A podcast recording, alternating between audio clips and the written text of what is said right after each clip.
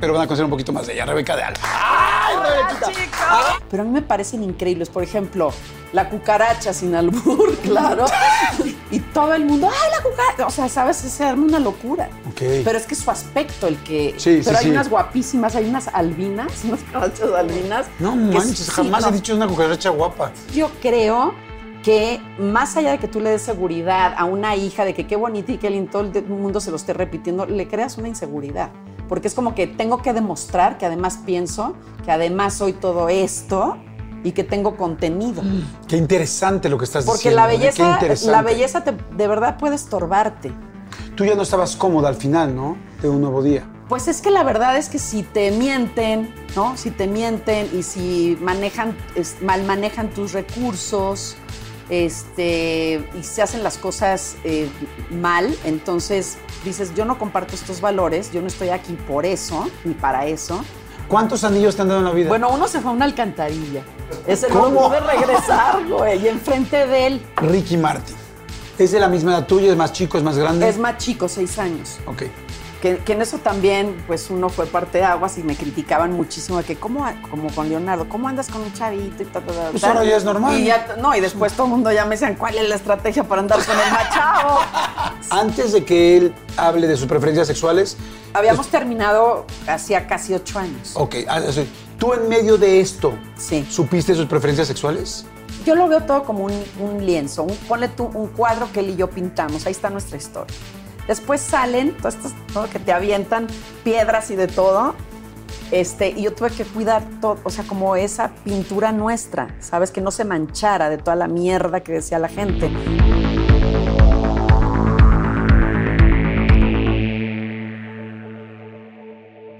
Hola, ¿cómo están esta semana? Espero que estén muy bien. Este, gracias a toda la gente por tantos likes, por tantos comentarios, por tanta buena vibra. Muchas, muchas, muchas gracias. Este, va a estar muy padre la plática de hoy. Ya saben, siempre se los pido. Caray, la vida está tan cañona, o sea que tómense un tequila, tómense un mezcal, una chela, un café si no toman nada, un té, una infusión, bueno, como cada quien quiere decir, pero tómense algo porque cuando tomamos algo nos acerca, nos acercamos entre nosotros y además te relajas, pero tómatelo con nosotros, lo vamos a pasar muy bien. Tengo, gracias a Blanco Castelar, este lugar que está irreal, está precioso. Además, la comida es fantástica. Bueno, de todo el grupo, de todo el grupo, también la gente Carolo. Muchas, muchas gracias. Oigan, y bueno, a la mujer que voy a entrevistar hoy, la van a descubrir. La van a descubrir porque es una mujer muy guapa, es una mujer muy elegante, es una mujer muy, pues, eh, po- podrían decir como que no, no, muy clásica, pero no la conocen como la conozco yo. Y por eso tenía muchas ganas de invitarla hoy, porque, bueno, evidentemente, como conductora, como periodista, empezó eh, su carrera como Miss Zacatecas, después se fue a Miss México. Hay muchas cosas que platicar, pero se van a sorprender. Y creo yo, sin temor a equivocarme, creo yo que posiblemente ha andado con, no, no recuerdo otra mujer mexicana que haya andado con hombres tan galanes como los que ha andado ella. Creo que ha andado con todos los galanes y también le quiero preguntar de eso, pero sobre todo de su carrera y de su esencia, porque la van a conocer y es, bueno, ya la conocen, es fantástica, pero van a conocer un poquito más de ella, Rebeca de Alba. ¡Ay, Rebequita! ¡Agárrame y matemos a ese virus! Y con un poco de... Eso, vamos a echarnos tantito. Sí, es mezcal. Es Es mezcal, mezcalito, mira. vamos a echarnos tantito. Sí, y luego como- ya salud, ¿no? ¿Tú Salud. ¿Qué traes? ¿Qué, Yo traigo tequilita. ¿Tú eres, ¿Tú eres mezcalera? Sí, total. ¿Siempre? ¿O agarraste el mezcal de moda los últimos Pues es que mira, 5 o 6 años? El mezcal de Zacatecas no es tan comercial como el mezcal de Oaxaca, pero es un estado mezcalero. Y desde mis 12, 13, jugando dominó con mi abuelo materno, empecé a tomarme mi mezcal, me daba mis probaditas. Y me encanta, es lo que, o sea, me gusta Es lo que tomas muchísimo. normalmente. Sí, mezcalito. Bueno, pues aquí nosotros va a ser eh, tequila y mezcal. Tómense ustedes algo rico, disfrútenlo, gócenlo, que esa es la idea. Y quiero decirles algo. No siempre que entrevisto a alguien conozco tan bien a la persona. En este caso sí. En este caso, Me Rebeca y yo íntimamente. hemos sido muy amigos desde hace Sí. mucho tiempo, nos Sí, conocemos muchísimo. mucho, nos hemos platicado desde hace muchos años.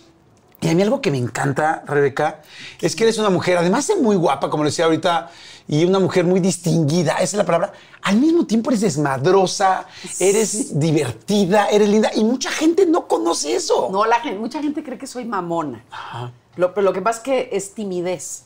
Mucha gente cree que, toda, que mi vida es todo profundidad, todo así como súper este, que soy una mujer que analiza mucho, sí, sí, analizo mucho, pero soy bien espontánea. ¿Te acuerdas como en aquel programa que dijiste, estábamos, estábamos jugando algo de adivinanza. Estábamos jugando una lotería. Una lotería. Una lotería. Pero ya Ah, ven sí. que en la lotería, ya ven que en la lotería vas cantando la lotería, ¿no? El hombre que siempre trae la botella pegada, el borracho, Sí, ¿no? sí. El no sé qué tal, tal. Y entonces yo agarro y digo, este, pues no sé si fui yo, sí, sí, Sí, fui yo. El sí. que agarro y digo. eh, Nada que ver, Algo diciendo- que nunca le vas a querer Soplar a tu pareja. soplar a tu pareja. Así, algo que no- Entonces yo dije, el clítoris. ¿Te acuerdas, güey? Y nos reímos como locos con lo del clítoris, que además- Porque tú dijiste, Rebeca de Alba dijo clítoris en la televisión. Sí. Ah, chinga, pues si no es, Pero por eso si no es de, si no es globo. Lo dije a propósito, güey. Por eso, para como romper el esquema ahí, porque no se lo esperaba a nadie. Claro, y estuvo buenísimo. Yo disfruté decir el cl, todas y cada letra. ¿me Sí, el clítoris, oye, pero yo, ¡Lotería!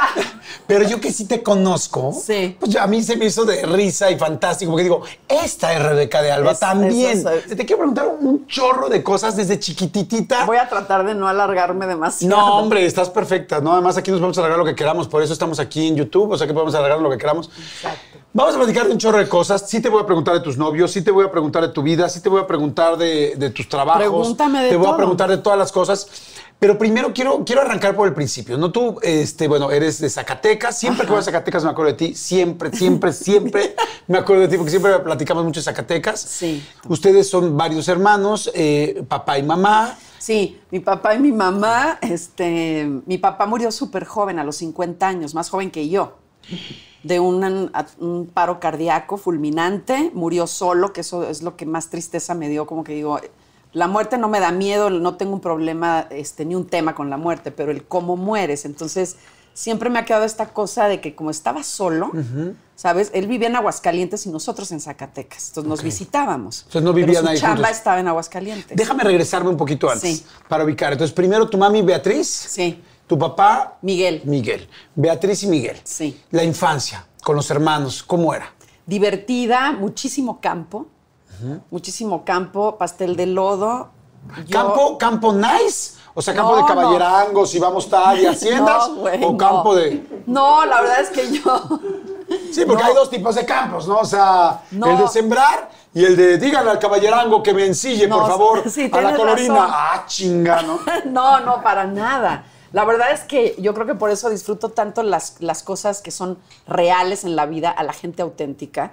Y me gusta la vida sencilla. No soy una mujer pretenciosa, ni mucho menos, porque sé valorar lo que es, por ejemplo, la naturaleza, no de sentarme y contemplar, sino de métete al lodo, corta las tunas, lávalas así con el manguerazo, ¿no? Este, pela las tunas.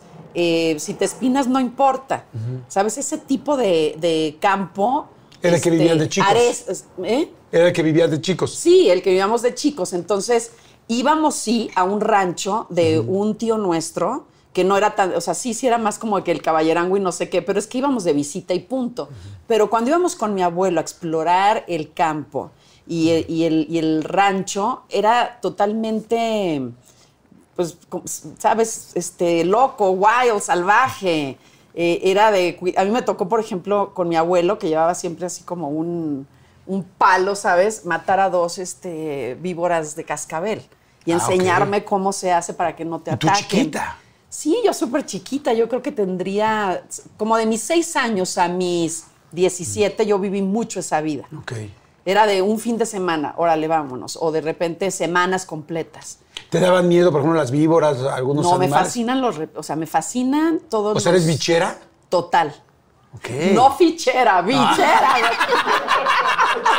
No, no, veo que no me estás fichando muy Sí, bien, muy oye, bien, muy bien. No, no, sí soy totalmente, o sea, Animalera.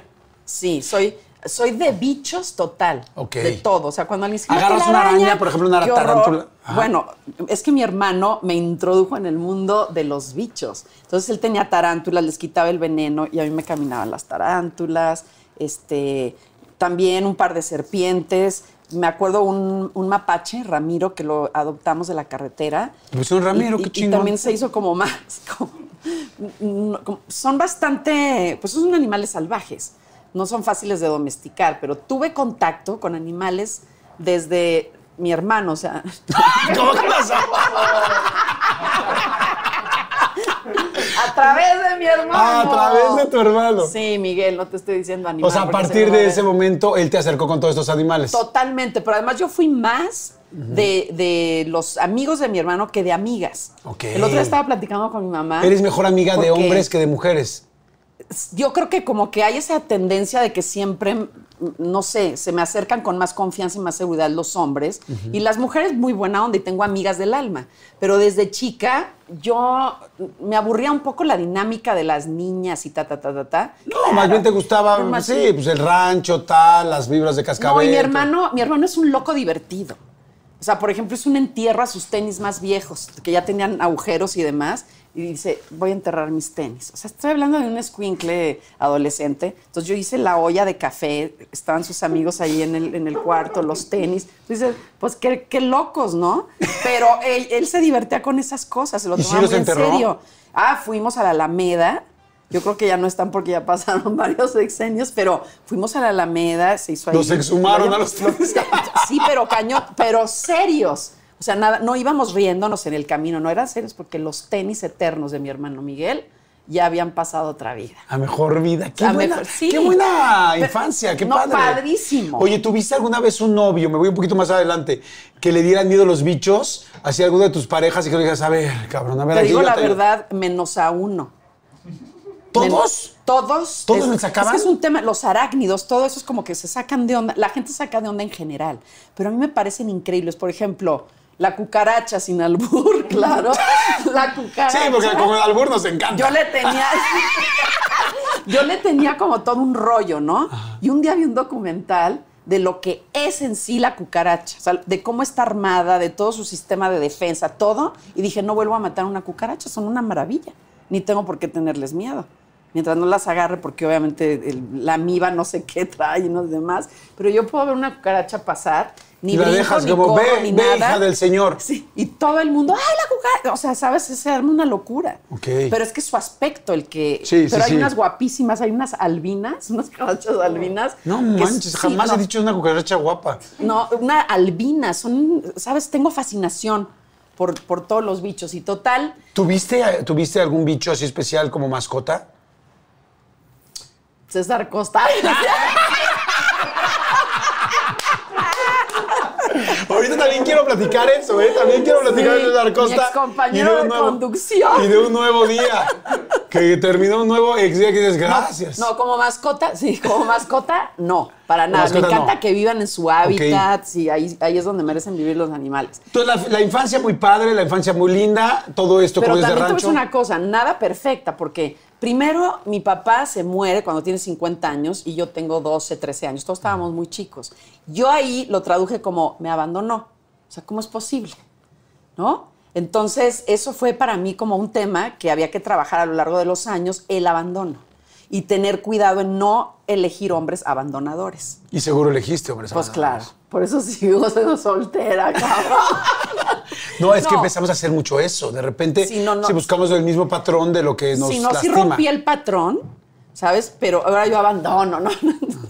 No, pero fue muy, eso fue como un, un trauma de chavita, que no lo viví nada más yo, sino también mis hermanos, como de que ya morirte tan joven y no poderlo disfrutar es como una especie de abandono, ¿no? ¿Tú- ¿Tus papás se divorciaron? Bueno, no, No. se divorciaron, más bien, ¿tu papá un día no llegó? ¿O cómo estuvo? Exactamente. A ver, cuéntame. Un día, no, no fue por cigarros, ¿eh? yo creo que más bien este, se fue a Marte o alguna, porque se tardó, se tardó muchos años en, en- en como volver a reintegrarse y querer recuperar todo el tema familiar. Pero espérame, ¿como cuántos años tienes cuando te das cuenta, oye, mi papá no seis llegó? años, o sea, durante, durante seis... chiquitita. Ajá, Pues es que entonces ahí empieza el asunto del abandono. A los seis años de edad, Todos vivían juntos. Un día, sí, todos juntos, pero a los seis años de edad, un día, mi mamá dice, nos tenemos que ir. Y llega un hermano de mi mamá, se arma todo un tema de mudanza y al a las a hora y media ya estamos en Zacatecas. ¿Por qué? Pues en ese momento no sabes, pero después ya te explican que pues tu papá está trabajando en Aguascalientes y que nosotros tenemos que vivir en Zacatecas, pero te vas dando cuenta que no, que a los seis años en realidad no estás tan consciente, nadie decíamos, claro, es que hay separación y cero. O sea, tus papás traían bronca y tu mamá les dice, vámonos de aquí. Es que te voy a decir una cosa. Muchas veces las separaciones no es porque ellos tengan bronca. Yo después entendí con los años, porque lo aluciné mucho tiempo por ese abandono, entiendes que fue inmadurez de mi papá, que emocionalmente no era un hombre responsable. Sí, no, no tenía ese no tenía lo necesario para poder ser responsable de una familia. Exactamente. que, que, eso tampoco es ningún pecado, ¿eh? O sea, eso yo también lo he escuchado mucho. Es como, hay gente que dice, no tiene esa madurez emocional para poder tener esa responsabilidad. Y por eso muchos papás huyen, inclusive también mamás. También mamá. Eso yo lo entendí ya siendo adolescente.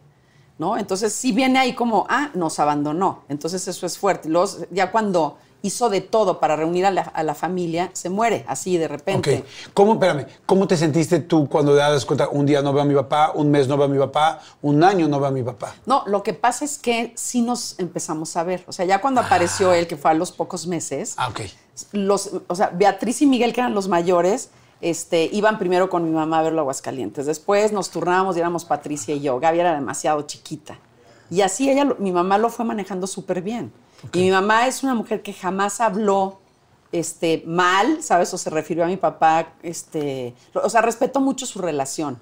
Y, el, y la relación que teníamos nosotros como hijos con nuestro padre nunca la contaminó. Eso es importantísimo. Claro, por supuesto. ¿No? Entonces, al final, mis conclusiones al principio fue, me dio muchísimo coraje cuando se murió. O sea, como que él me traicionó, como que se murió, qué horror. Yo tenía 13 años, entonces de esa manera como que lo asimilé. Tú estabas lejos de él, entonces cuando se murió. Sí, él se murió solo en Aguascalientes, en su casa. Y después de dos o tres días lo encontró su mejor amigo. Porque como no respondía a teléfono ni nada, lo encontraron así. se me hizo muy triste porque ya pasa el tiempo y ves la muerte de otra manera, pero yo decía, ¿cómo? Pasó frío, estuvo ahí tirado, nadie supo nada, o sea, se murió solo, es lo que más me traumaba. ¿Fuiste, eh, los llevaron a todos al funeral o no?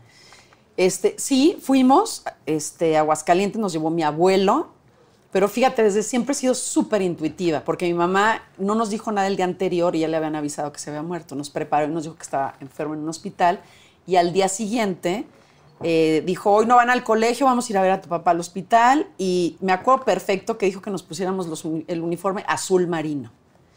Y le dije, se murió mi papá, ¿verdad? Sí, dijiste, ¿por qué voy oscuro? Y, y, entonces me dijo, sí. Entonces subí corriendo, eran dos pisos de escalera, subí corriendo, corriendo, corriendo, solo pensando en las cartas y los dibujos, enojadísima.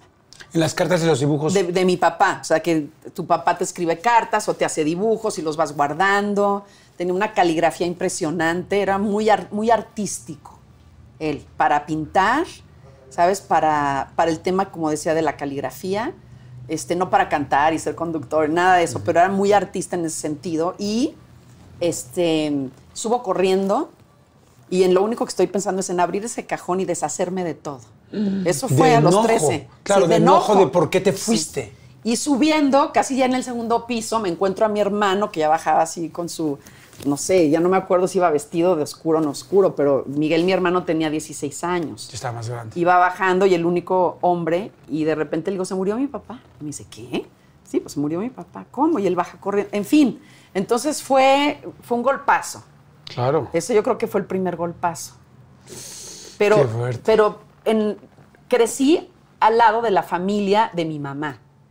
Entonces ahí sí son de un carácter muy, son muy barco y son de un carácter súper positivo y son gente muy productiva y los hombres nunca tuvieron bronca en que las mujeres tuvieran su carrera y trabajaran y, ¿sabes? Como muy, cuando empezaron a hablar de que la igualdad, la equidad y la igualdad del hombre y la mujer, yo en realidad el machismo no lo conocí en mi casa, sino ya saliendo a la vida en la calle. Pasa lo de tu, lo de tu papá, todo, pero dices, luego uno se siente culpable muchos años, me decías, y no perdona. Muchas veces, es que yo creo que es parte de nuestra cultura la culpabilidad. O sea, el mexicano nos sentimos culpables de un chorro de cosas. Porque crecemos como con ese tema de la culpa y con una religión, los tiempos han cambiado, pero con un tema del pecado y de la culpa. Y, y entonces todo, todo el tiempo te dicen que todo es malo y entonces te sientes culpable si lo hiciste o si medio lo pensaste o lo imaginaste. Entonces, a veces cuando no tienes etapas tan felices o que son complicadas, que todos lo vivimos cuando eres chico y adolescente, a veces te entran estas como crisis, sobre todo en esa edad, por eso se, se sufre y se adolece la adolescencia, ¿no? Y y, yo me acuerdo perfecto que una vez este, un tío mío me dijo, no es tu culpa, pero no exactamente la muerte de mi papá, sino todo lo que había pasado en mi vida. Era como, pues, yo qué tengo, qué traigo, que pierdo a mi papá, luego pierdo a mi hermana y luego... ta, Y me decía, es la vida, o sea, no es tu culpa, no te estés echando rollos, no te, no te enredes. Claro, no te enredes, no tiene nada que ver contigo. Nada que ver, es la Sí, vida. Y uno lo va sacando a través de los años. Ahora, muere tu papi, ustedes muy, muy chicos. Sí. Eh, tu mamá, eh, bueno, evidentemente está ahí. Usted, tu abuelo, sé que es una figura paterna muy, Muy. importante, muy íntegra, muy honesta, que, los, que los abraza y los acoge. Este, Sí. ¿Cómo era, por ejemplo, la, la- Yo, por ejemplo, yo te veo y siempre, desde que te conocí, Sí. siempre te he visto como, pues sí, la Miss, la tal, siempre súper arreglada, la ropa, tal. ¿Siempre tuvieron dinero o de chicos hubo No. complicaciones? Ah, no, no, no, para nada. Nunca nos faltó nada por mi abuelo. ¿Sabes? Con mi papá tampoco nos faltó nada, pero nos faltó lo más importante que era su Que presencia. era él. Uy, qué fuerte. Después nos vamos a casa de mi abuelo, donde vivían todos mis tíos, eran como siete tíos que iban a la universidad y, y nosotros éramos cinco y mi mamá seis. Entonces era, ¿en dónde vamos a acomodar a todos estos niños, no? Y, y- y entonces había en la azotea de la casa de mi abuelo dos cuartitos. Y en esos dos cuartitos crecimos mis hermanas y, y, pues con mi mamá, ¿sabes? Entonces, nada de dramas, nada, era, mi mamá nos enseñó a valorar las cosas sencillas, a adaptarnos a todas las circunstancias y también cuando eres muy chavo lo ves como un juego, es como que tú vives aparte de toda la familia, entonces tú bajas y comes y los ves y como que estás como visitando a los mismos parientes, pero tú estás en la azotea, en tus, en tus dos cuartitos, porque luego cuando los O revisitas... sea, vivías en la azotea, en los dos cuartitos, en uno estaban tus hermanos y en otros no, en una hermanas. estaba- yo dormía con mi mamá en una cama individual. Después en, en una cama de campaña nos turnábamos Patricia y yo. Y en el otro cuarto dormían Gabriela y Beatriz. Ok. Y mi hermano vivía en otro cuartito que ahí él se hizo donde hicimos el funeral de sus tenis, que te decía. Yo me acuerdo que no había baño, había que bajar a las 2 de la mañana si te daban ganas de hacer pipí, era bajar todo un piso para poder ir a hacer, para poder hacer pipí al baño de la familia. Claro. ¿Y si ¿No? bajabas en la noche, eres de después- hacer pipí en la noche o eres, o eres de las que te no, duermes y pum? Sí, no, yo me duermo y fum, pero muy temprano sí. Sí. A cumplir, ¿no? A cumplir temprano. a cumplir. Claro. Pero lo que te quiero decir es, por ejemplo, yo soy muy nórdica, no soy friolenta. Y te lo cuento porque en Zacatecas hay unos aires colados, huracanados, helados. Y esa bajada, yo me acuerdo ese aire tan frío, sobre todo otoño, invierno y enero y febrero, que dices, ay, tengo ganas de hacer pipí, dos, tres de la mañana y helando. Y yo me iba siempre pues con mi pijama normal. En cambio, si salía otra hermana mía o algo así, era como la colcha de la colcha de la Sí, tú sábana. de podías la bajar normal. Normal, y sí, pues desde ahí ya, este, me gusta estar como muy en contacto, porque en mi casa, ahorita que hablabas de la ropa, siempre ando descalza. En el día a día soy muy sencilla para vestir. Ahorita me arreglé pues para ti, para toda la gente que nos ve en este momento. Gracias. Pero, pero no soy nada pretenciosa en el arreglo, ni trato de mostrar, o sea, absolutamente nada. Eso me consta porque te conozco del día a día y sí, cuando vas a- hay que arreglarse, se arregla y cuando te gusta estar cómoda. Y no soy fodonga. No, tampoco Claro, eres fondo. O sea, No. ¿Trabajaste desde chiquita? ¿En qué trabajaste? Bueno, mi mamá, mi mamá es un ejemplo de mujer trabajadora porque cuando mi papá ya, o sea, falleció, bueno, desde antes, cuando fue el abandono de padre, entonces ella se consiguió dos trabajos. Más el tema de la escuela y los niños y ta, ta, ta, tuvimos que conseguir becas. Éramos muy estudiosos, la verdad, menos Miguel, mi hermano. Que ¿El de los siempre- tenis? Sí, el de los tenis. Ay, lo adoro. ¿A qué se dedica Entonces, es Miguel? lo máximo. Ya lo quiero, ya te quiero conocer, No, Miguel. Miguel es totalmente un hombre de campo. Ok. O sea, él está ¿Qué en otra. Y es súper súper divertido y ocurrente, pero es, un- es muy, ¿cómo te diré? No tiene malicia ese hombre. Digo, no es pendejo, pero no tiene malicia, ¿me entiendes? Claro. Porque luego se confunde la gente. Claro. ¿no? ¿En qué entonces- trabajaban entonces de chicos? entonces, bueno, no, yo a los 14 años empecé a trabajar. Como mi mamá estaba en una oficina de gobierno de obras públicas, en realidad pues era ilegal que trabajaras de chavita. Sí. Pero yo fui a hablar con su jefe, que era muy amigo, mi mamá, de, de este señor y la esposa. Y yo dije, bueno, pues lo que puedo hacer es acomodar archivos. O sea, no es como un trabajo así súper... Y me gano unos pesos. Entonces, como soy muy ordenada, pues de repente le digo, ya terminé con los archivos. ¿Cómo? Entonces me pasaban los de la oficina de al lado y de al lado y de al lado y ya, ta, ta, ta, ta, ta, y yo, ya acabé, ya acabé, ya acabé. Entonces yo me acuerdo que cada quincena iba a cobrar, creo que eran seis pesos, ¿eh? en ese entonces. Y este, pues nada, era como con esto yo me voy a ir a estudiar o con esto voy a pagar mis estudios. Siempre pensaba en el tema de no viajar y pasarme la padre. Eso fue de después. estudiar. Estudiar, estudiar, estudiar. ¿Trabajaste vendiendo dulces? Entonces, no, ahí te va. Entonces vendí, bueno, es que sí soy buena comerciante, pero después de lo de obras públicas, o sea, fui, fui globera, vendía globos. ¿Cómo globera? ¿Globos, globos en la calle? Sí, vendía- no, este, cuando me fui, cuando conseguí una beca en Estados Unidos, dije, pues yo necesito chamba, entonces me fui de nani de cualquier cantidad de niños. Ok. Y decía, gracias a mi educación mexicana que sabes resolver. Y somos de una generación que sabemos resolver. Y con una vecina mía le dije, tenemos que ganar una lana extra. Porque, ok, estamos estudiando, tenemos beca y todo, pero no- nos, para nosotras, ¿qué? Entonces, cuidaba niños, hice este negocio de globos con ella, este, para cumpleaños y demás. Mandabas los globos, las cajas con Andábamos globos. en un coche ahí todo destartalado que nos prestaba este, su papá para ir a entregar los, los globos. Después, este, ah, pues también fui recepcionista, pero eso fue a mis 15 años, de un tío mío, hasta la fecha, o sea, sí se casó con mi tía, dentista. Y lo chistoso es que yo nunca usé frenos ni nada en la, en, en la boca para enderezar, enderezarme dientes ni nada. Siempre han sido mis dientes así. Y me metía, ¿no? Cuando no estaba mi tío, y me robaba los paladares, imagínate. Me robaba los paladares para ver qué se sentía. Entonces, le robaba uno y después iba al colegio, y como todas traían frenos, y yo, así con mi papá ni me quedaba ni nada, lo escupía. en Pero, o sea, tú querías sentirte igual cuando ibas con frenos. Sí, y al, y al siguiente fin de semana ya lo regresaba y agarraba otro. Y ahí se los dejaban. Y sí, yo no- Imagínate los clientes de, ay, se siente raro este, ¿no? No, pero era, ya no sé si yo me llevaba las babas de ellos o ellos las mías, pero era así como muy espontáneo, muy de Claro. chavita, ¿no? De agarrar mi paladar. Y este, es decir, siempre encontré la forma de, em, de que el trabajo no fuera una carga, sino una diversión también, desde Claro. chica. Qué padre, qué padre. Pero además eras muy trabajadora desde muy chica, muy organizada. Me imagino que también muy ahorradora. ¿Y cómo empieza todo este asunto del Miss Zacatecas? Porque lo primero fue Miss Zacatecas, me imagino. ¿Qué tal? Sí. De- resulta que... Perdón, te voy a hacer una pregunta sobre la pregunta, discúlpame. Dime, dime. Abro un paréntesis, dentro del paréntesis abro un este, corchete. Este, ¿Siempre fuiste tan guapa? ¡Corchete! Corchetes, ¿no? ¿Te acuerdas de los corchetes? No, ahora estoy mejor, Siempre- diría Palazuelos, ahora estoy mejor. Oye, No. ¿siempre eras guapa desde chiquita? Sé Eh, sincera.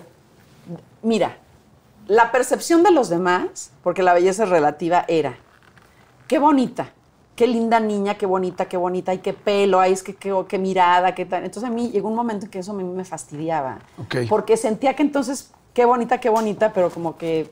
Sí, ¿y lo demás qué? Y, o sea, pero, ¿saben qué? O sea, tengo muchas cosas, ¿no? Para dar y muchas cosas que, que soy creativa, pero también soy una chavita inteligente y soy estudiosa, etcétera. Pero yo nada más, o sea, hablaba conmigo, no se lo decía a Sí. nadie, pero era mi mirada así clavada de, ah, sí, mi mirada sigue siendo bonita, hija. Porque eh, eso te crea una inseguridad. O sea, cuando tú estás todo el día escuchando que eres bonita, que eres guapa, que estás divina, que el pelo, que todo, y que qué perfecto, que la piel, etcétera, y solamente están resaltando esa parte de ti, entonces es- se- uno se complica un poco y te empiezas a sentir insegura. En el colegio no me pasaba eso porque como era un desmadre de, o sea, de- desmadre bueno, me refiero, muy participativa. Y vamos a hacer esta obra de teatro, y ahora que en Halloween vamos a hacer tal cosa. Te veían otras cualidades etcétera, aparte de esa. Sí, que era muy inquieta y muy creativa y era estudiosa.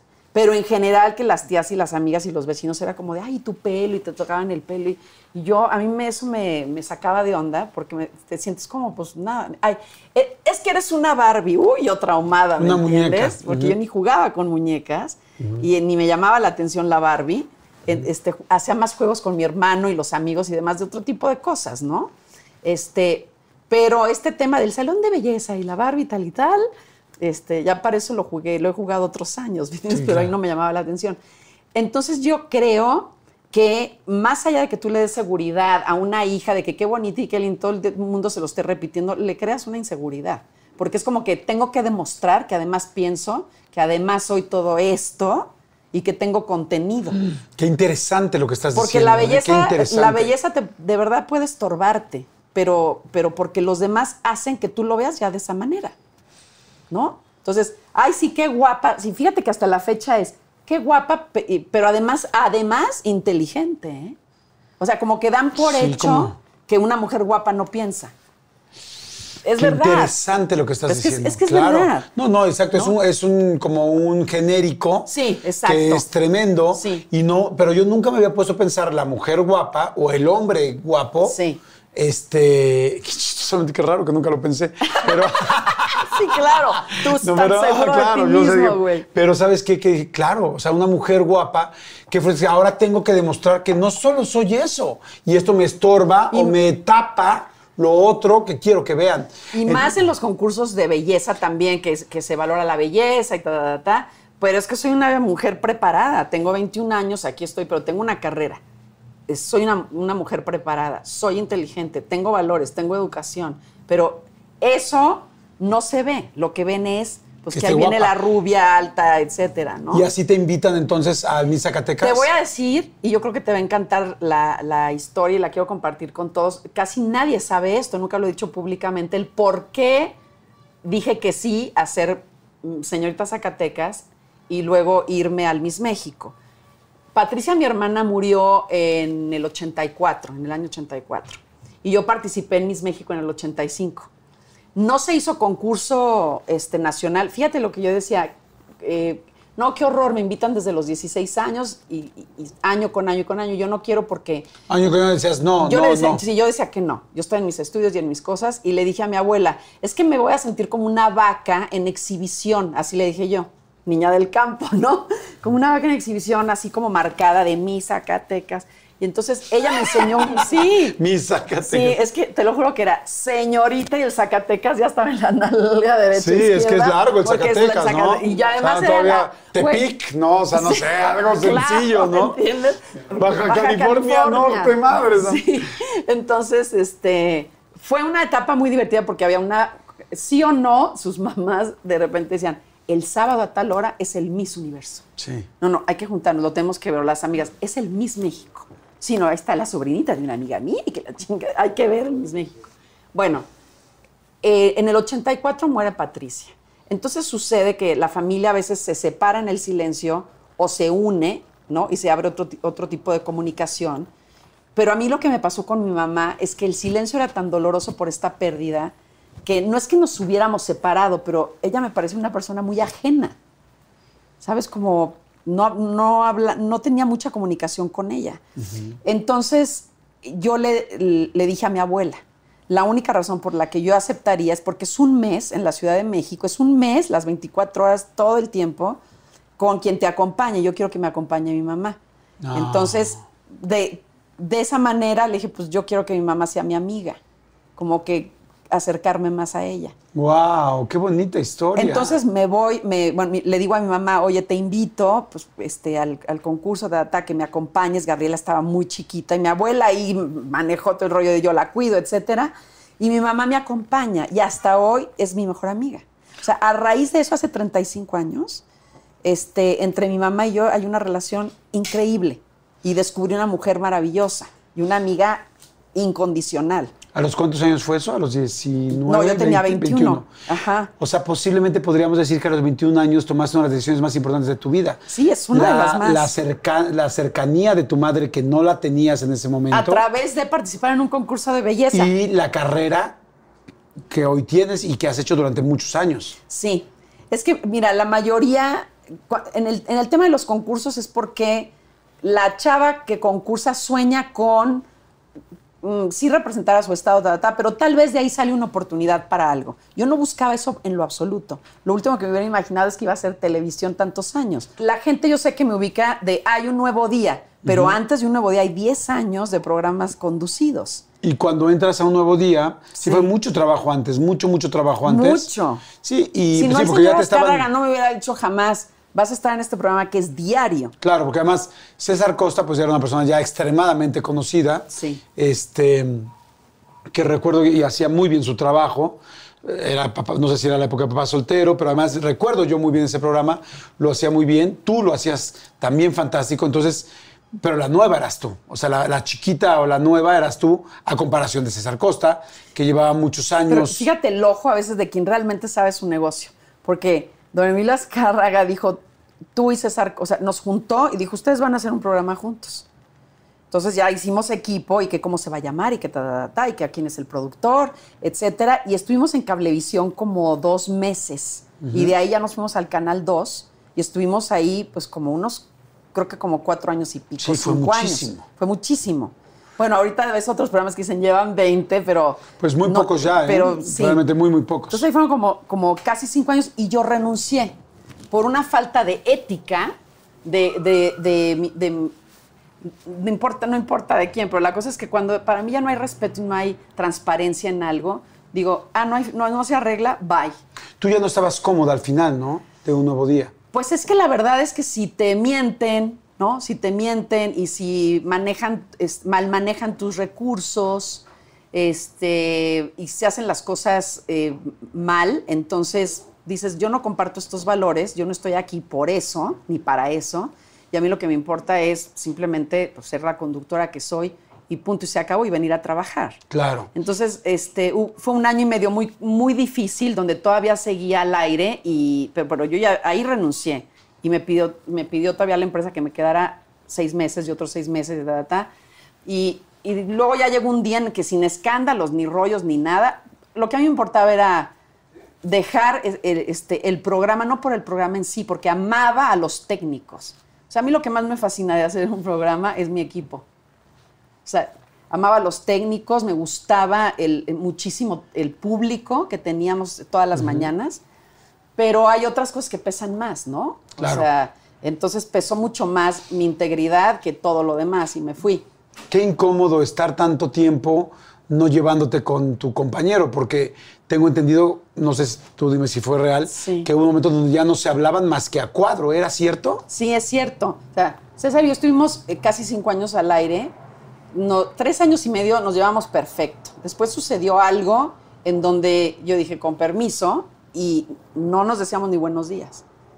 ¿Sabes? En un programa de Buenos Días. en un programa de Buenos Días. Entonces, a- estábamos al aire en un programa matutino donde hablábamos del buen humor y de la vida y de todo, y era genuino, pero ya entre él y yo eso no se compartía.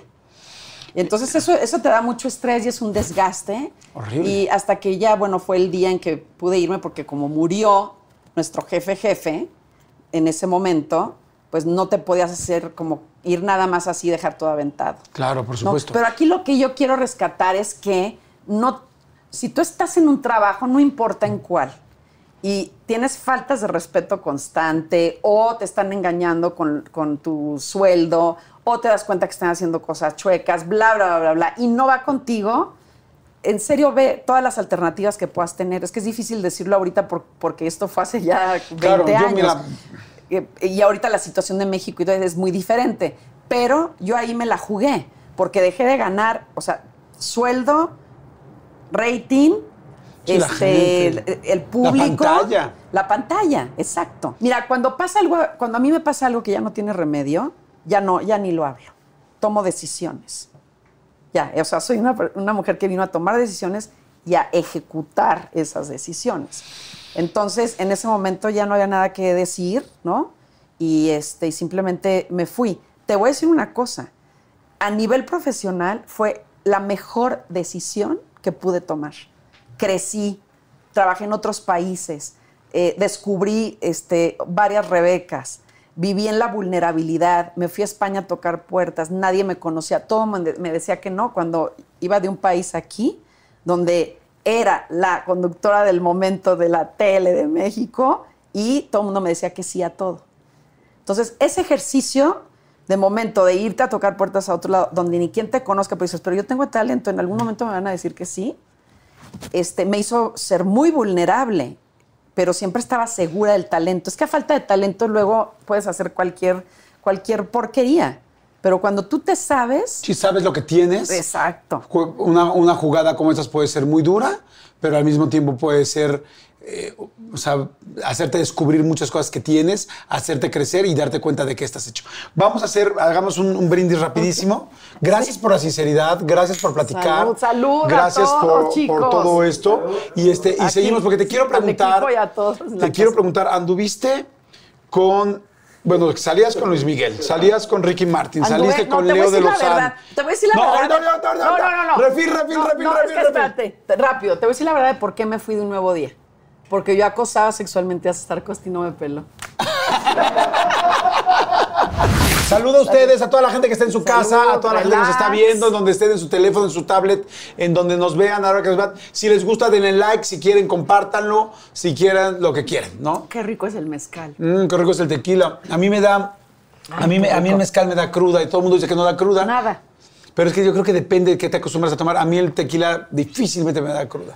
Muy difícil. Tendría que tomarme 15 tequilas para que me dé cruda. ¿En serio? Te lo juro. Yo me puedo tomar Oye. 8 tequilas y estoy perfecto. No, me vas, no lo vas a notar. Yo estoy perfectamente cargado en el suelo con ocho tequilas, pero no me da cruda. Pero no me da cruda. Oye, ¿Qué? lo decía hace rato, sí creo que has salido, eres una mujer muy guapa e inteligente. Esa combinación, más bien, lo voy a decir al revés. ahora. eres una mujer mujer- muy inteligente y casualmente también guapa. Exacto. Gracias. Y este, has andado con, has tenido relaciones pues con hombres también muy atractivos dentro del medio y que, has- que, que han, iba a decir que has tenido oportunidad de conocer, no, que has tenido oportunidad de conocerte Y conocerlos. y de sí, conocerlos ambos. Ahora que vimos la serie de Luis Miguel, Sí. pasaba todo este rollo, que si no, que si eh, tú, Rebeca de Alba, le habías bajado a, a- a Mariana Yazbek, a Luis Yo Miguel, no, lo- yo no la conocía ni lo conocía a él. cuando- en esas épocas. Era el 85, una cosa así. Yo no conocía ni a Luis Miguel ni a Mariana. Yo me acuerdo, digo, yo, yo la verdad cuando vi la serie dije, según yo no, porque tú No. me presentaste a Mariana Yazbek. Y eran súper amigas mucho tiempo Claro. después de eso. Sí, sí, sí, dije, totalmente. yo, yo más bien, yo a Luis Miguel lo conocí de ya empezarlo a tratar en el 92. Y antes de eso, en algún momento, yo creo que fue en Valle de Bravo, coincidí con Mariana. Yo me acerqué y le dije, tú eres Mariana Yazbek, la fotógrafa, porque yo quería hacerme fotos con ella. Pero yo no tenía nada que ver, ella ya había tenido su historia. Pero yo no, los, yo no conocía a ninguno de los dos. Pero les encanta, les encanta el, el Sí, chisme. no, fue- no era ahí, ustedes habrán tenido su historia, la que sea, pero no tiene nada que ver con Mariana Yazbek Es posteriormente. que la lealtad es muy importante. ¿Sabes? Como que más allá de que si anduviste o no anduviste, las relaciones más fuertes son cuando sí llegas a crear una amistad de lealtad, de profundidad y a largo plazo. ¿Sabes? Porque mucha gente ve los novios como trofeos, como que también, ah, anduviste con este y este y este, y mucha gente dice, ay, puro guapo, qué bárbara, y no sé qué. Este, bueno, yo decía, pues andar con un horrendo que algún día me tocó, y aparte mal hombre, pues hay que andar con unos guapos. ¿me Claro, sí, si Que ya vas a andar- si ya vas a ¿dónde andar y puedes? ¿Dónde está el pecado? Claro. En fijarse en alguien. No, si puedes elegir y ahí, pues bueno, de cualquier manera hay, bueno, hay hombres buenos y malos, guapos. Pero mira, me ha pasado de y todo. malos feos. Entonces, de, de- de ser mal, o sea, de no estar correspondida en el amor, me ha sucedido. Que me pinten el cuerno, por supuesto que me ha pasado varias veces.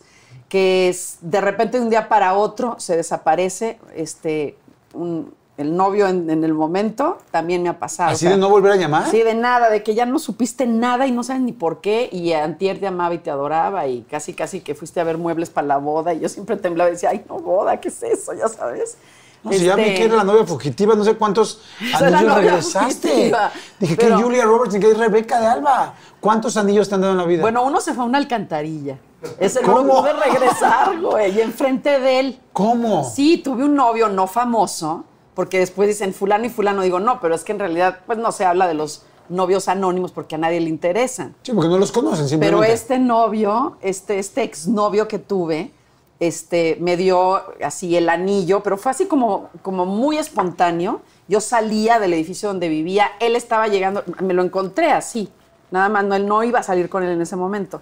Y me dice, es que quiero que te cases conmigo y este es el anillo de mi abuela, que era así como algo muy preciado. Y como, como fue muy atropellado todo, yo cerré la caja y le dije, no, no, no, es que ¿cómo crees? Y.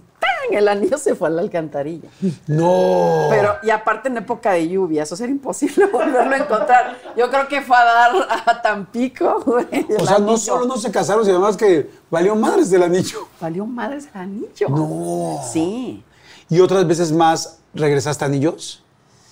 Este, no, simplemente rechacé la invitación y el- A casarme. A casarme.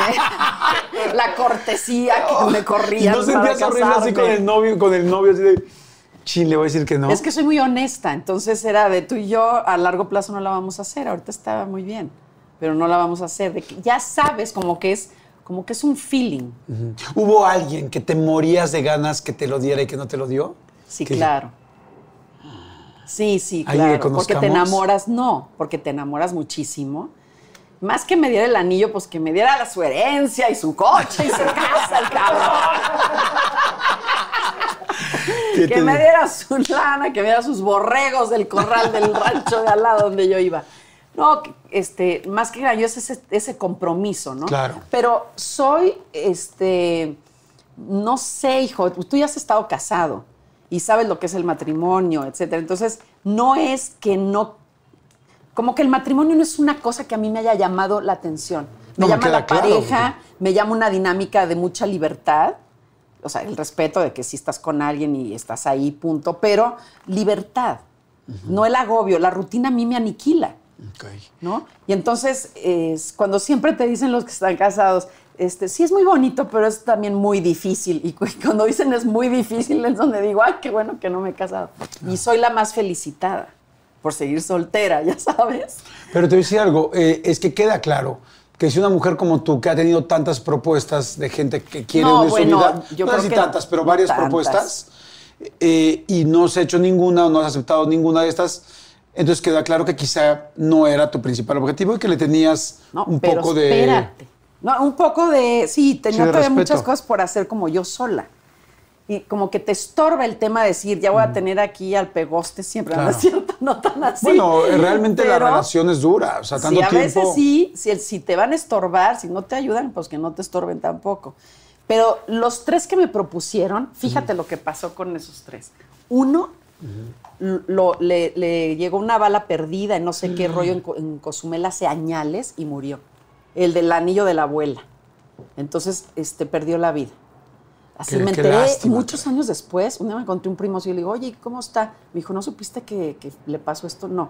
Bueno, pues ya, este, falleció. Luego otro, se, eh, otro borracho, o sea, borracho, jugador, o sea, un horror. Se convirtió en un ser humano horrendo en general y aparte, pues, digo, alcohólico. ¿Qué hubiera hecho yo con ese hombre? Sí, no. Matarlo, entonces pues no está padre, ¿no? Sí, No, Y luego el otro, este, también salió fatal. O sea, las tres propuestas de matrimonio que yo tuve, tuve un feeling que no era ahí y no me equivoqué. La mujer tiene esta intuición, el hombre tiene otras cosas. Claro. Digo, no sé cuáles, pero las tendrán, ¿no?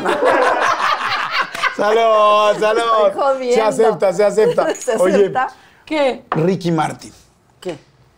Cuéntame, ¿cómo se enamoraron? ¿Cómo fue? ¿Cómo empezaron? ¿Cómo lo conociste? ¿Lo conociste ya muy famoso, no famoso? Cuéntame. Es muy curioso porque el otro día en el baúl de los recuerdos, ahorita con todo el encierro y demás, me encuentro una fotografía donde él está en menudo y yo estoy empezando a conducir con Raúl Velasco. Estamos en, en el foro 2 donde se hacía siempre en domingo. Entonces, él es un niño, ¿sabes? Que está así, me llega aquí porque era un escuinclito. ¿Es de la misma edad tuya? ¿Es más chico? ¿Es más grande? Es más chico, seis años. Ok. Que, que en eso también, pues uno fue parte de aguas y me criticaban muchísimo de que, ¿cómo, como con Leonardo, ¿cómo andas con un chavito y ta, ta, ta, Pues ahora ya es normal. Y ya, no, y después todo el mundo ya me decían, ¿cuál es la estrategia para andar con el machado? y yo digo, hacer lo que te da tu gana. A ti te gusta alguien y como dicen, a por ello, a por ello. Entonces, casi siempre he tenido que tomar yo la iniciativa porque no se animan. Ok. Y a mí lo que más me seduce en un hombre es su seguridad. Es lo que más. O sea, me, me- me mata que un hombre sea seguro de sí mismo conmigo. Porque a veces son seguros con otras mujeres, pero conmigo les pasa que se pueden hacer muy inseguros. Ok. Y me lo han dicho. ¿Y Ricky lo fue? Cero. ¡Cero! Cero inseguro. Ah, cero inseguro. Ah, no, cero inseguro. O sea, sí fue muy seguro. ¿Sabes qué pasa? Que nosotros nos enamoramos siendo amigos. Fuimos amigos mucho tiempo. Y fue, nos encontramos en la vida, fue como clic, ay, ¿cómo estás? ¿Qué tal? Sí, no sé qué. Te quedas platicando, quedas para otro día y de repente ya haces todo juntos. Que es cuando después de menudo pasó un- muy poco tiempo y se vino a vivir a la Ciudad de México. Y que hizo teatro, eh, este, La hora de los y una tenis rojos. novela. Sí, exactamente, esa obra. Y entonces yo iba y le llevaba el- los sándwiches y yo qué sé, pero era como una cosa, era tan bonita y éramos muy amigos y de, de ahí nos enamoramos. Y, y punto. O sea, ya de ahí hubo idas ¿Quién tuvo la y iniciativa? venidas. ¿Tú le llegaste? ¿Él te llegó? Se dio solito. Es como que ya eran valores entendidos. Entonces ya estábamos, siempre, siempre andábamos juntos. Y entonces todo el mundo respetaba mucho como esa pareja porque era reservado, yo también en cuanto a qué éramos, ¿no? Entonces basta de ponerle etiquetas a las relaciones. Si tú, si tú estás con alguien, pues porque quieres estar, eres correspondido. Es, co- es como ya un acuerdo de- entendido, ¿no? Si, si yo, por ejemplo, ahorita estoy saliendo con alguien. Digo, ¿Me estás diciendo o es un Te ejemplo? estoy diciendo. Entonces, Digo, para saber, porque... te estoy diciendo, pero como la relación es libre, ¿no es cierto? Entonces, resulta que empecé a salir un mes antes de la pandemia. Entonces, el amor en tiempos de COVID está muy complicado. Sí, es más complicado. ¿no? Entonces, este, pues mucho tiempo sin verte, etcétera, pero en comunicación. Y a lo que voy con esto es que yo nunca he preguntado, bueno, tú y yo qué somos, o a dónde vamos, o, o qué, qué va a pasar, ¿no? Así Sí, eres más abierta, como dices, no ponerle como- etiqueta. Y me encantó, No. dices, te gusto, me gusta, bueno, estamos juntos, nos correspondemos, that's enough, es suficiente. Y punto. de ahí surgió una amistad increíble y de ahí ya nos queremos. Nos queremos ya. ¿Cómo, cómo, cómo es Ricky como pareja? Ay, es muy, es, no sé cómo explicarte cuando simplemente te entiendes muy bien en todo, que no tienes que hacer ningún esfuerzo para estar feliz con tu pareja. No, no tienes que estarte cuestionando cosas, ni tampoco, este, no sé, che- checándolo, vigilando qué hace, más siendo él la persona que es y que en ese momento era, que fue todo el... Bueno, fueron diferentes discos, andábamos por disco. Yo decía, ahí viene otra gira, seguro vamos a cortar por la distancia. Entonces, ¿Cómo en qué época era? O sea, ¿como en qué disco, qué canción? yo me acuerdo no era todavía La Vida de- Loca, ¿no? No, desde, hace- desde su primer disco como solista. Pero en La Vida Loca todavía andaban, ¿no? Sí, cuando, cuando lanzó ese disco No y fue el video digas. y fue todo, claro, No, no, pero ahí era el hombre más asediado del mundo. andábamos. Ahí estábamos, pero enamoradísimos. ¡Qué padre! En el rollo de la vida loca. Oye, pues, voy a regresar, perdón, cuando tú lo llevabas los sándwiches al teatro, por otro lado, alguien me contaba ¿Qué? que le echaba rides eh, porque no tenía coche. Eh, o sea, que estaba en un momento, pues que apenas llegó a México y no sabía. no- ¿Era así? Claro, es que éramos tan amigos y yo tenía un, este, un GTI, ¿sabes? Esos golf así, yo andaba por toda la ciudad. mi primer coche que yo compré en el 90. Y claro, cuando él se vino a vivir acá, primero, él, yo estaba viviendo a dos calles de él porque él estaba buscando este pues, departamento en donde yo estaba viviendo, ¿no? Así, resulta que acabamos siendo vecinos y yo en ese momento acabé siendo su aval y lo digo con toda la, las, o sea, no sé, con, de manera divertida y, con, y muy amorosa, porque mi única propiedad era el coche. Entonces fui su aval para que la señora le rentara el departamento y dejaba como garantía mi coche. ¿no? ¡Qué lindo! Después. Desde ahí empezó esa Yo me iba a. Zacatecas y él se quedaba con, con el cochecito, ¿no? Este, de- yo iba por él aquí y allá. Te digo, era, era- hubo algo que nos conectó. Sí, eran un equipo, Y éramos eh. ins- inseparables. Y solitos de repente, pues te das cuenta que estás enamorado y que quieres estar juntos. Y después nunca hubo un tema de vamos a cortar, ni se habló. Era el mismo tiempo, ¿no? De que, o sea, él estaba en una gira y yo me acuerdo que estaba siempre haciendo programas, no me podía ir con él. En el, en el tema de, de- de la gira de la vida loca, sí lo pude acompañar a muchos países. Oye, pero ahí ya era una locura de dinero, de fama. Bueno, no sé si de dinero. Sí, no, yo creo que él porque- llegó al tope ya más alto, porque después de la vida loca yo decía, ¿a dónde más? O sea, ya era como el top de, de tops y se, cons- se, se mantiene. Pero sobre todo es alguien que nunca se ha mareado por la fama. O sea, es, es alguien que yo me enamoré de, de la persona, de, de su sencillez, de, de la inteligencia con la que él está muy en contacto con sus emociones, totalmente. Y además supo cuándo parar, porque era un remolino todo el tema de, de la fama y, Claro. y viajar por todo el mundo, en fin. Y este, estaba agotado y se dio un break y se fue a la India. ¿Y ahí terminan? No, es que yo no. el- las idas y regresadas de Ricky y yo fueron varias veces. Entonces, no me acuerdo con exactitud de qué año a qué año fue la primera, la segunda, la tercera, etcétera. Pero yo creo que la, la más fuerte, que, que estuvimos así más unidos que nunca, de- bueno, no creo, definitivamente fue esa gira, ese tour tan largo del el disco de La Vida Loca. Que ahí sí lo pudiste acompañar. Sí, lo pude acompañar más tiempo. Más Ahí tiempo. sí. Ay, qué bueno. Oye, ¿y qué pasa entonces cuando, cuando Ricky da la noticia de sus preferencias sexuales?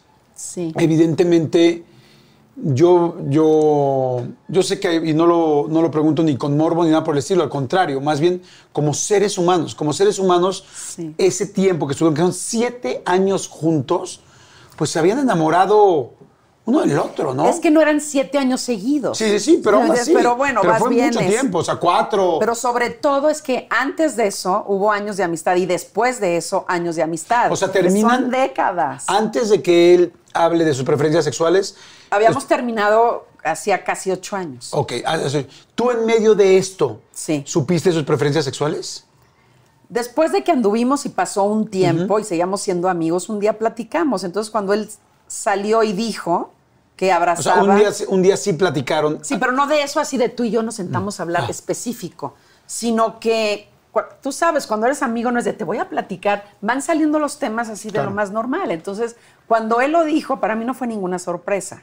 O sea, yo ya lo sabía, ¿sabes? Pero no cuando, cu- no, no es que estuviera con él, este, como dicen, como decimos en Zacatecas, de novia, ¿no? Y a veces pienso, ¿Y qué importa si lo sabía o no lo sabía? ¿Y qué importa si resulta que te enamoras perdidamente de una persona que tiene otra preferencia sexual, pero te es fiel y te respeta? ¿Y qué importa si una persona es gay, si lo que, vale la pena es de qué está hecha, qué valores tiene, qué te aporta, qué te da, este, el valor de su vida?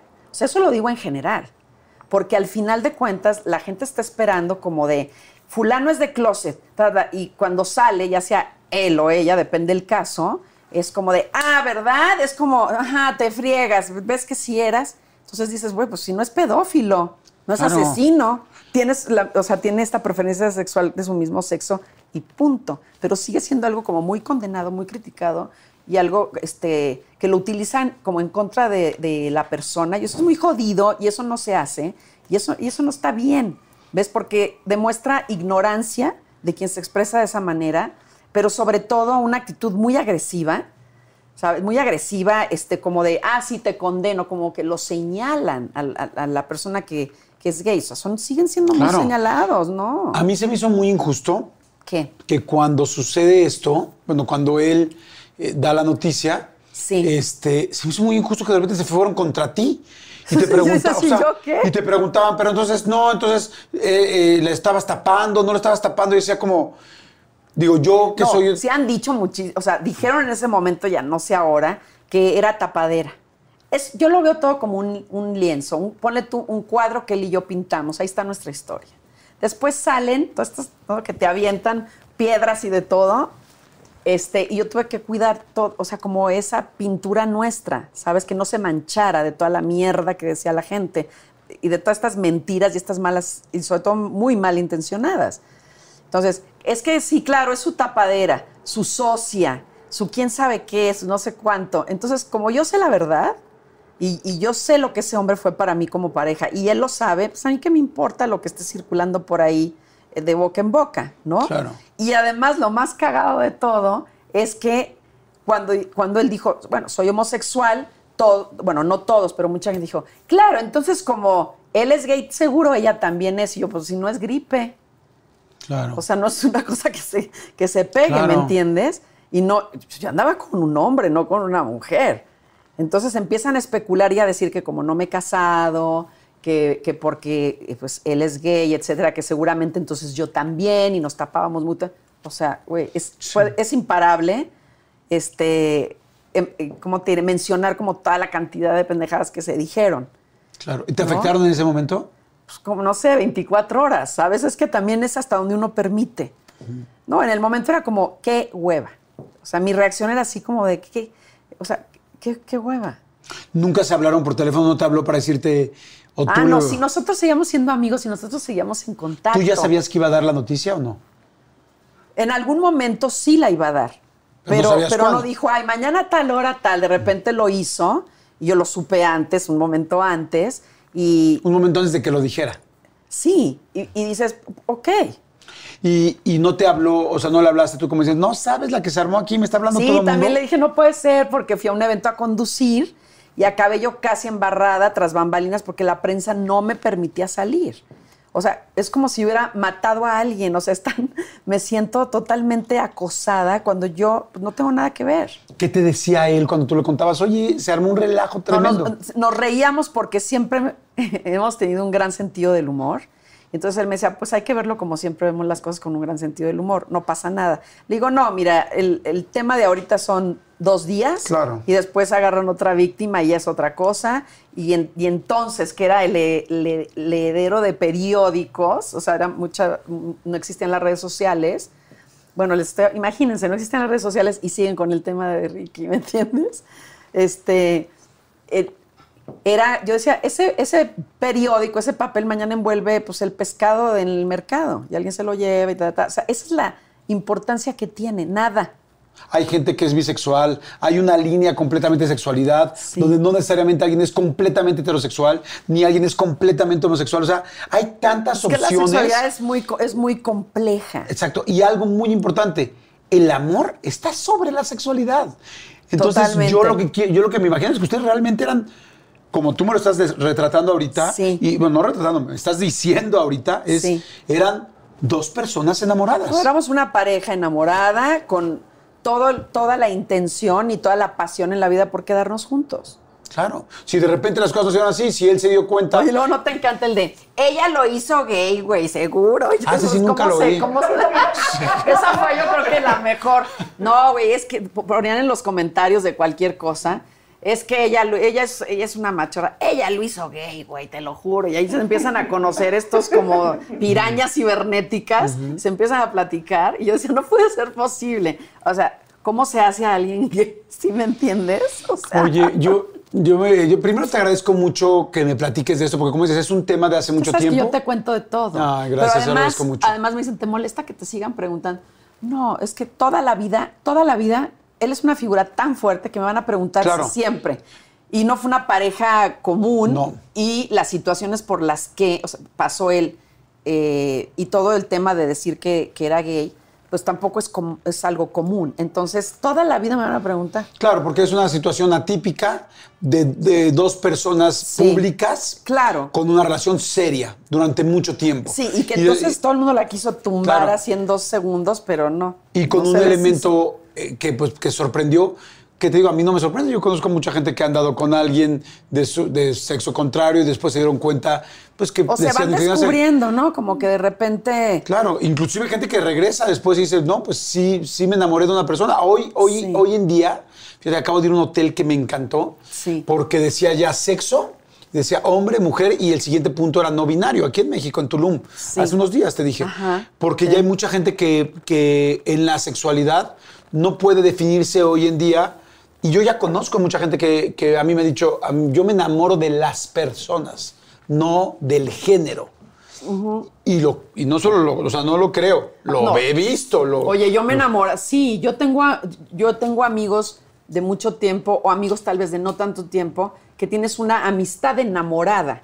No va a pasar nada porque él está en su tema, ¿no? Con su novio lo que sea. Pero tú te enamoras este, de la persona y entonces Claro. es- está ahí como, como amistad enamorada nada más. Oye, pues salud, salud, gracias por la plática, muchas ¿Ya se gracias por. acabó? No, no, digo, gracias por el, Ah. por el tema. Pero salud por esto, porque te agradezco mucho que me digas. Mm, Y lo que te quería decir es, me quedé pensando, dije, qué lindo, me gusta mucho cómo has vivido tu vida, Rebeca, me gusta mucho.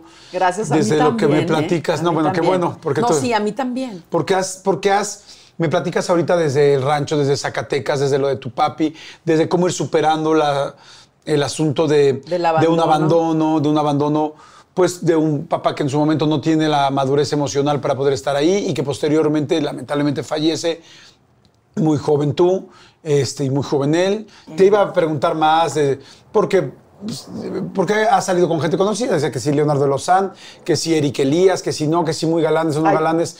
Oye, y lo de, lo de Eric, es que eso fue una broma. ¿Cuál de Eric? Ah, de. Eric Elías, ¿sí anduvieron o no Elías? No. Ah. No, eso fue también un invento. Ah. Con Leonardo sí tuve una relación, bien chavitos, pero fue una relación de mucho tiempo. Cuatro años y medio, cinco más o menos. Ah, no, pues Y bastante. ese, ese fue un gran amor. O sea, no, no voy a decir, ay, anduve bien padre, fue un gran amor. Sí, sí, sí. Bueno, no, no sabía que había sido tanto tiempo, Sí. pero yo me acuerdo perfecto de esa relación Yo también. no he vuelto a durar tanto con un novio, ¿eh? Ah, ¿no? No, no, no, no, para nada, pero, pero con Leo sí. Y me encanta que, ¿sabes? Me- ah, yo no soy enemiga de, de- de un, de un ex. sí soy una persona que se alegra por ellos, que me, que me encanta que estén contentos, que hagan su vida, que Claro. tengan chamba. No tengo rollos. Con Jaspic sí saliste bien, ¿no? Sí, Jaspic fue, fue mi pareja y también fue, es una- es súper divertido, es un muy buen hombre y el, el factor de la lealtad y la fidelidad este, es importante, pues cuando lo practican ustedes, ¿verdad? Pero, pero yo sí sentí, este, yo sí sentí, porque ves que he sido engañada, pero en el caso de- de- de, José María. de José María. Él es un, es un amigo muy leal y es súper divertido. Ahí se juntaron dos escorpiones, ahí sí estábamos los dos de, ya sabes. Oye, de estas personas y de estas parejas con las que estamos hablando, no, evidentemente no va a poner en, eh, en una situación incómoda a ninguno y mucho menos a ti, de nada malo, pero de, de los que hemos platicado hoy, Sí. ¿quién es el que mejor besaba? O sea, que digas, Ah, qué ves. besos tan ricos. No te estoy preguntando el de qué peor, fíjate. Sí, es que no. Fíjate que me estoy yendo lindo. ¿Cuál era el que mejor besaba? O sea, estamos hablando de, hablamos de Ricky Martin, hablamos de Leonardo Lozano, hablamos de Jaspic, hablamos de quién más? El potrillo. ¿Saliste con el potrillo? No, no sé, capaz que sí. No, nada más te estoy bromeando, Pero estoy de ellos- jugando contigo. De ellos, ¿quién era el que No. mejor besaba? El que digas, no que el que mejor, porque no es mejor tal. ¿Qué besos eran para ti los más No, ricos? yo te voy a decir algo que está más pinche. O sea, en vez de que si el peor beso, el mejor beso. Yo, por ejemplo, no me acuerdo cómo besaban algunos exnovios. Ok. De que no te acuerdas, porque dices, ay, fue hace tantos años que no me acuerdo. Por ejemplo, de Leo no me acuerdo cómo era el beso. Ok. Este, ¿De luego, quién sí te acuerdas otro? mucho el beso? De Ricky. Sí, de Ricky el, be- el beso era muy bueno. ¿Quién era el más simpático? El más simpático de De los que acabamos de mencionar, porque seguro hay, este, tienes una ay, vida. es que no es tan fácil. Simpático yo creo que Chema. Ok, Chema Jaspic. Chema, donde lo ves serio y todo otro escorpio, es muy simpático. ¿Quién era el más... eh, Pendejo, no, no es cierto. no. ¿Quién era... ¿Quién era con el que más segura te sentías? Con Ricky. Sí, ahí yo decía, no, no. O sea, es un hombre mm, en toda la extensión de la palabra. O sea, Sí, es seguro de sí mismo, es un hombre muy protector. No me sentía nunca en riesgo de nada. Siempre muy protegida, apoyada, amoroso, detallista. O sea, e- es un buen hombre, es una buena persona. de todos ellos, si te hubieras casado con alguno, ¿con cuál sería? Con Ricky. Con Ricky. Wow, pues habla, habla de una relación muy linda que tuvieron. Sí. Y tampoco habla mal de ninguna de las otras. No, para nada. Para nada, al Porque contrario. fueron momentos muy diferentes. Claro. Sí. Oye- ¿Sabes qué pasa? Que digo, este, me gusta hablar con respeto porque como todos ya tienen esposa, Claro. hijos y demás, este, no, no estoy aquí como diciendo, "Ful- tu marido en ese No. momento. No, para nada. Pero fíjate que también con Leonardo hubo un momento que sí, sí, yo creo que sí también hubiera, hubiera sido el siguiente paso, casarnos. Ese- con Leonardo también estuve muy enamorada. Qué bueno. Oye, Rebequita, pues yo te agradezco mucho. Te agradezco Yo mucho le tu sinceridad. A, todos tus tu plática. A ti muchísimo. Gracias, igualmente. Te agradezco mucho todo, sobre todo que, es- que es lindísimo porque hoy me diste la oportunidad de, de que te conozcan en, otra, en otro aspecto también que tienes, porque siempre has sido una mujer muy real, muy congruente en la cámara, pero también Ah, ibas a pero es que no te en- conocen, no te conocen. Pensé que iba a decir en la cama. No, no. en la cam- cámara. No, no en la cámara. Y este, pero una mujer muy congruente y muy congruente también cuando platicamos, cuando nos reímos. Creo que por eso nos hemos hecho tan buenos amigos. Sí. Y este, y qué linda vida, qué linda vida. Te decía hace un momento, qué linda vida, una vida donde tuviste que aprender a superar y a sacar adelante el abandono, donde, donde aprendiste a, estar, a hacer equipo con tu mamá y con tus hermanos, donde aprendiste a tomar una técnica, más bien una decisión fantástica que ayudó en tu carrera y que al mismo tiempo eh, te acercó a la persona que más querías, que era tu madre, donde tuviste que luchar frente a estereotipos de esa de, de lo que una mujer guapa es. Y qué lindo que lo digas hoy porque hay muchas mujeres guapas que respetamos mucho y que están viviendo seguramente lo mismo que estás viviendo o que viviste tú. Y a mí me pareces un alma libre un alma feliz. Alguna vez me dijiste que tu abuela te había dicho tú eres para ser libre lo dijiste hace muchos años. Sí, sí, sí. y, es cierto, no se equivocaba, porque me gusta esa libertad, me gusta respeto y admiro, no solo respeto, admiro mucho cómo has vivido tu vida y me gusta siempre verte feliz, siempre verte contenta. Y ojalá que siempre sigas así y respeto mucho tus decisiones, cómo las has tomado, y la mujer y el ser humano, más que la mujer, el ser humano que eres. Así es que gracias, gracias por este tiempo, gracias por esa plática, gracias por abrirte así y gracias por dejarme compartirles la amiga que, que eres para mí y que mucha gente no tiene la oportunidad siempre de conocer. ¿Cómo no lo conocí antes y los otros ni los hubiera pelado, verdad? ya olvídate del pasado. Ya olvídate del pasado. Te quiero, Rebequita, te adoro. también. Te quiero Muchísimas muchísimo. gracias. Gracias, ¿Qué no te pares, no te ¿Nos pares. Ah, no, sí, no. Oye. sí. No nos abrazamos porque estamos más No, que no me iba a parar. Te iba a agarrar así para acomodarme. Oigan, muchas gracias, muchas gracias. Si les gustó la, si les gustó esta entrevista, por favor denle like, por Opinen. favor. Opinen. Este, por favor, compártanla y gracias, gracias por tantos likes. No saben esa forma de que ustedes nos agradecen con los likes y con los views. Nosotros se- La estamos gente está felices. prendidísima con el programa. Sí, está muy prendida con estas Contigo y los entrevistas. invitados. A ver, a ver qué. Va, nos va a ir muy bien. Sí, nos va a ir muy bien. Nos va a ir ¿no? increíble. Sí, Gracias. yo voy a- los comentarios van a estar divertidos. Es exactamente. A huevo, Los- que sí, es, es- lo hizo gay. Los vamos a leer, los vamos a leer todo, lo prometo. Gracias, muchas gracias. Gracias. Y nos vemos la siguiente semana. Chao. Chao. Thank you.